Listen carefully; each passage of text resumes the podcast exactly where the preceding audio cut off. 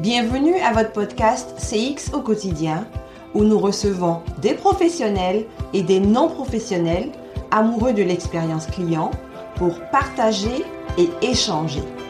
Mon nom est Julie Tano je suis votre animatrice et je vous souhaite une très belle écoute. Bonjour à toutes et à tous. Aujourd'hui, ça va être un monologue. Effectivement, j'ai pas d'invité parce que on fait un récapitulatif de notre saison numéro 2. Et oui, c'est déjà fini la saison 2, mais ne vous inquiétez pas, la saison 3 démarrera euh, en janvier 2023. Euh, L'idée de, ce récapitulatif, en fait, c'est pour déjà en partant vous remercier de, de nous écouter aussi religieusement.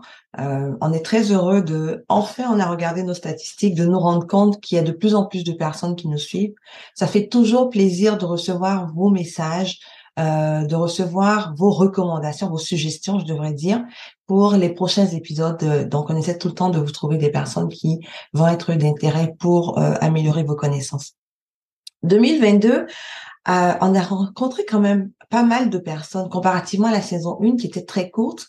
La saison 2 a été vraiment une saison complète en termes de, de, de, de, de nombre d'épisodes et de nombre d'invités. Euh, je me souviens, on a commencé cette saison-là avec euh, ma très chère Stine, Stine Marsal, qui est venue nous parler de comment démarrer un programme CX euh, sans budget. Euh, c'est sûr que on a tout, on a tout de suite l'impression que ça va être un programme qui a été mis en place dans une PME, mais non. Steen a, a, mis ce programme-là en place dans à l'aéroport euh, de Copenhague. Et donc, même si on est dans une grosse entreprise, c'est ce que moi je retiens en fait, même si on est dans une grosse entreprise, le plus important, c'est pas tout de suite d'injecter de l'argent dans le domaine de l'expérience client, c'est d'abord d'apprendre à comprendre les informations et de, trouver nos quick wins. Je pense que ce qu'il faut retenir de cet épisode-là, c'était ça. C'est que la première chose, c'est pas d'injecter de l'argent. Il faut euh, comprendre, puis commencer déjà à régler les petits problèmes qui existent au niveau de notre clientèle. Puis euh, oui, ça peut se faire très bien. un, un programme d'expérience client peut très bien se mettre en place sans avoir effectivement un immense budget, parce qu'on part pas d'abord dans la transformation. On part d'abord dans les changements de base. Nous avons ensuite reçu euh, Bérangère, Bérangère Roux, qui est une spécialiste de, la transformation digitale, qui nous a montré un peu c'était quoi les enjeux en fait et les défis que les entreprises pouvaient rencontrer quand il fallait faire de la transformation digitale. Puis qui nous a aussi montré que la perception de ce que c'était qu'une transformation digitale était très euh, avait besoin d'évoluer en fait si on veut parce qu'il y a beaucoup d'entreprises qui vont parler de digitalisation. En fait ils vont faire de la digitalisation mais vont penser qu'elles sont en train de faire de la transformation digitale. Donc elle nous a quand même éclairé un peu sur ce point là et euh, après cet épisode, nous avons rencontré Anne-Laure, euh, qui euh, je pense que c'est l'épisode jusqu'à présent qui est l'épisode qui est toujours le plus écouté. Il est toujours numéro un euh, chaque mois. Et euh, elle a parlé de comment rendre concrète la vision CX. On s'entend que c'est un c'est un challenge pour les personnes qui travaillent dans le domaine de l'expérience client de rendre cette vision là concrète, puis euh, même de faire adopter cette vision là au sein de cette entreprise là. Alors je pense que c'est pour ça aussi que cet épisode là est celui qui est le plus le plus regardé parce qu'elle nous donne vraiment, elle nous a beaucoup donné de d'éléments concrets en fait sur comment rendre la vision euh, concrète en fait euh, dans les entreprises. Puis on a rencontré Laetitia, Laetitia Massa, qui nous a fait le lien entre le branding et l'expérience client. Et on s'était rendu compte de beaucoup de, de, de similarités en fait entre euh, ce qu'on fait au niveau du branding et ce qu'on fait au niveau de l'expérience client. Puis euh, de toute façon, c'est tellement évident que ben, l'expérience client va avec le branding parce que une image de marque, ben, il faut la propulser auprès de notre clientèle. Puis euh, il faut euh, la propulser de manière à ce que ce soit, ça réponde aux attentes en fait de notre client. C'est cette proposition de valeur qu'on fait à notre clientèle. Donc ce qu'on dit qu'on va leur offrir, il faut à la fin de la journée le leur offrir et s'assurer régulièrement que c'est vraiment ce qu'on leur offre et puis c'est vraiment comme ça qu'ils comprennent la, le positionnement de marque qu'on est en train de faire. Euh, après l'épisode de Laetitia, on a parlé beaucoup de relationnel. Je pense qu'en fait, cette année, dans la plupart des épisodes, on a parlé beaucoup de la relation, du côté humain qu'il faut mettre en place. Et on a commencé avec euh, Joe. Joe, c'est Jean qui nous a parlé en fait de comment, euh, au niveau des organisations qu'il accompagne, il essaie de ramener l'humain au centre de, de la relation employeur-employé et de la relation aussi employé-client. Et de combien de fois ça peut faire une grosse différence euh, aussi bien au niveau émotionnel, bien sûr, mais aussi au niveau euh, financier, au niveau des entreprises, quand euh, on fait comprendre aux clients qui comptent, quand la première chose que le client ressent, c'est pas qu'on veut tout de suite avoir de l'argent de sa poche, mais que ses besoins, son intérêt a de l'importance pour l'entreprise.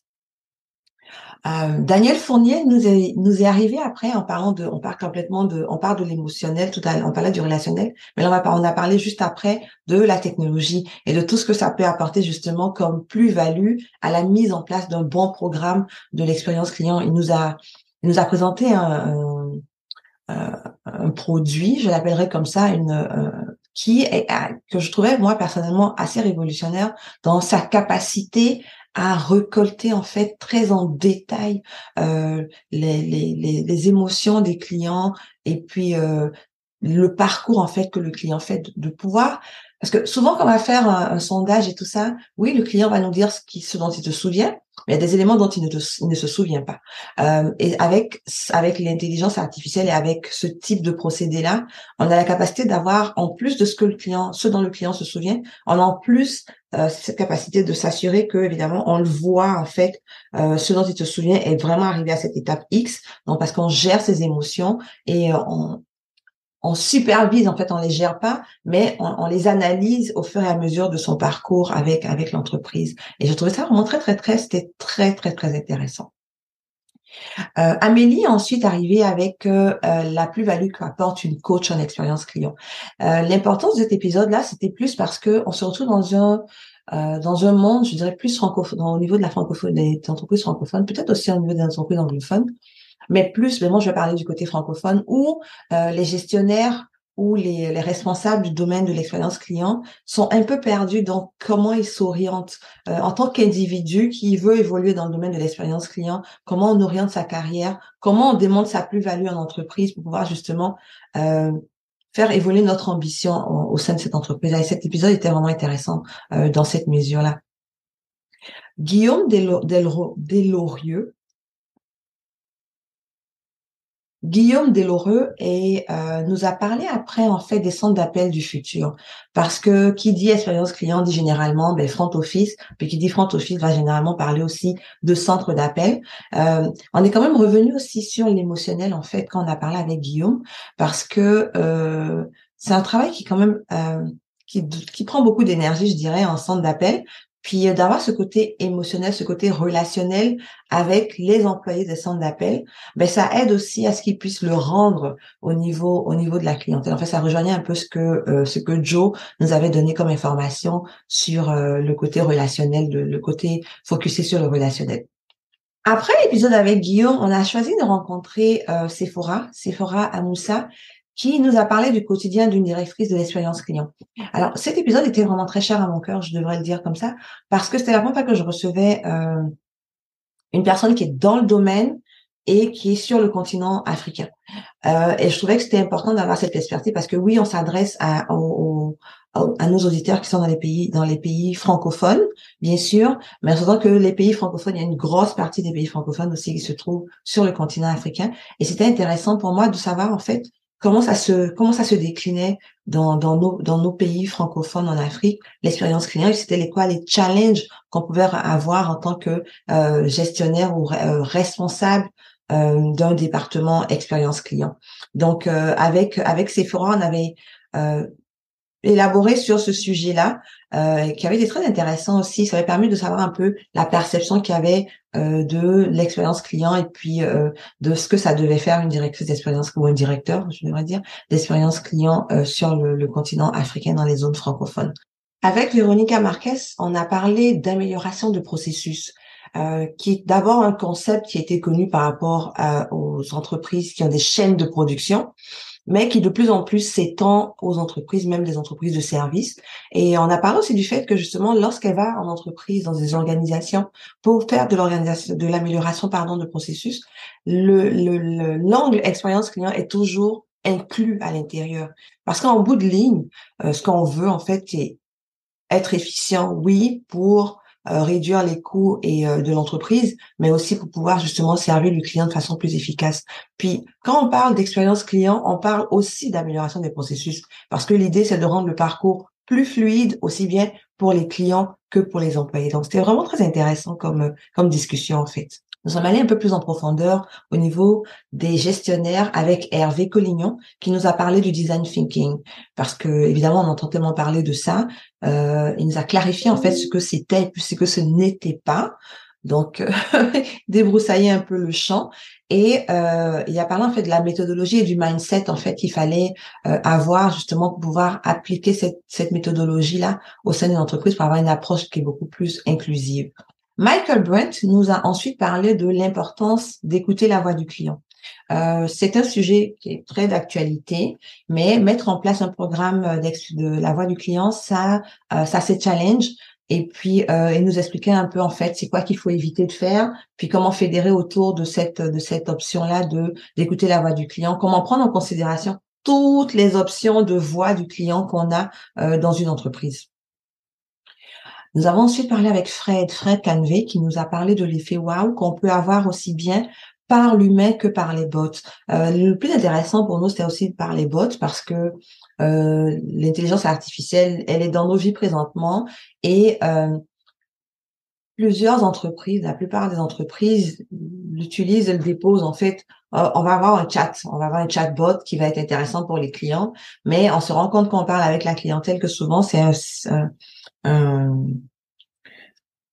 c'est ça crée beaucoup de frustration chez les clients parce que ça répond pas aux questions, ça donne des réponses qui n'ont rien à voir, ça te ça te ça t'empêche de parler à quelqu'un qui va pouvoir régler ton problème rapidement. Et justement, Fred nous expliquait qu'en fait, ce qui doit être fait en amont avant d'implémenter un, chatbot va euh, va euh, va être gage de la réussite en fait de notre chatbot ou pas. Euh, et il y en a de belles réussites euh, en termes de chatbot, des, des, des comme ma banque en fait en, en, priorité, a, un chatbot que je trouve génial. Puis euh, moi, j'ai aucun souci dorénavant quand je parle avec, quand je veux avoir de l'information, euh, à utiliser le chatbot de ma banque parce que ils ont mis en place un chatbot qui tu comprends euh, analyse réellement la question que tu lui poses. Et justement, euh, Fred nous parlait de ça, de cette capacité de mettre en place un chatbot qui soit là pour servir le client et non pas qui soit là pour réduire les coûts parce que ben on veut réduire le nombre de personnes exactement qui euh, qui qui participent, qui, qui, qui interviennent auprès de notre clientèle.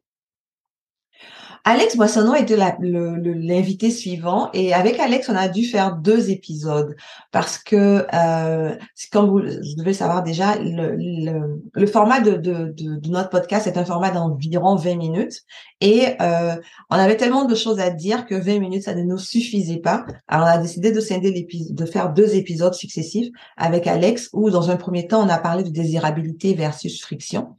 Euh, ça veut dire quoi désirabilité versus friction? En fait, il nous a beaucoup expliqué que euh, ce qui est général en fait euh, en termes de parcours client et tout ça, c'est travailler les points de friction en fait que, nos clients vivent. Mais qu'est-ce que ça donnerait en fait si on travaillait les points de désirabilité, les points que les clients apprécient le plus? Est-ce que ce serait pas une plus-value pour l'entreprise de travailler ces points-là, de focuser dessus? Et je trouvais intéressant ces discussions parce que la plupart les personnes dans le domaine vont tout de suite se dire il faut qu'on travaille les points de friction, il faut qu'on travaille les points de friction, mais il y a aussi une grande plus-value à travailler les points de les points de désirabilité, en fait les points que les clients aiment le plus.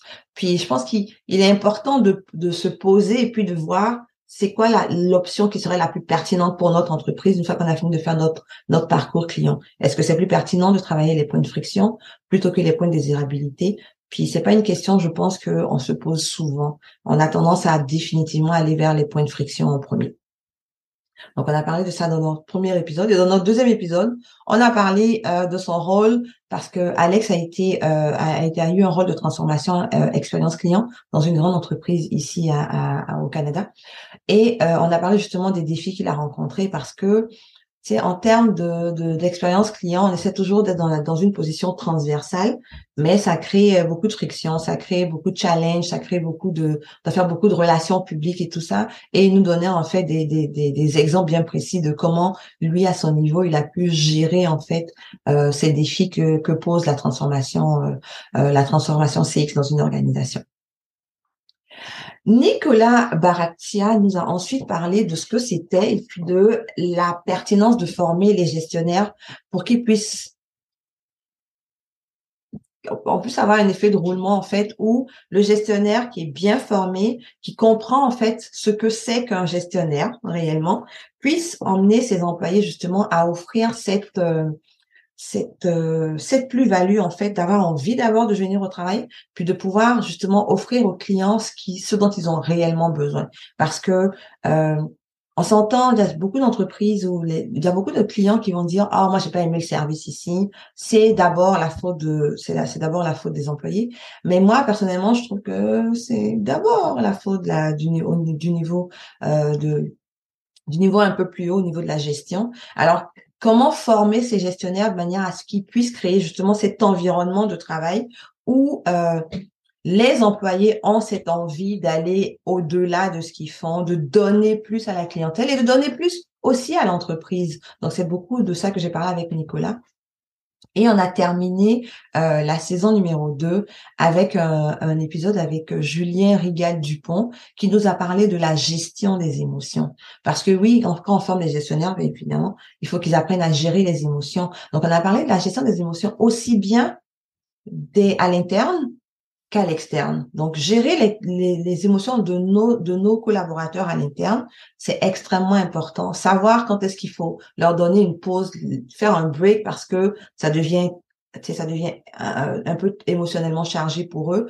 Euh, leur donner cette latitude justement de pouvoir faire une pause quand c'est nécessaire pour qu'ils puissent justement revenir euh, sur le plancher ou au travail euh, de manière à être beaucoup plus efficace et aussi permettre outiller nos collaborateurs à gérer les émotions de notre clientèle, parce que ça aussi c'est important. Comment est-ce que les employés peuvent ou les collaborateurs peuvent gérer les émotions de notre clientèle?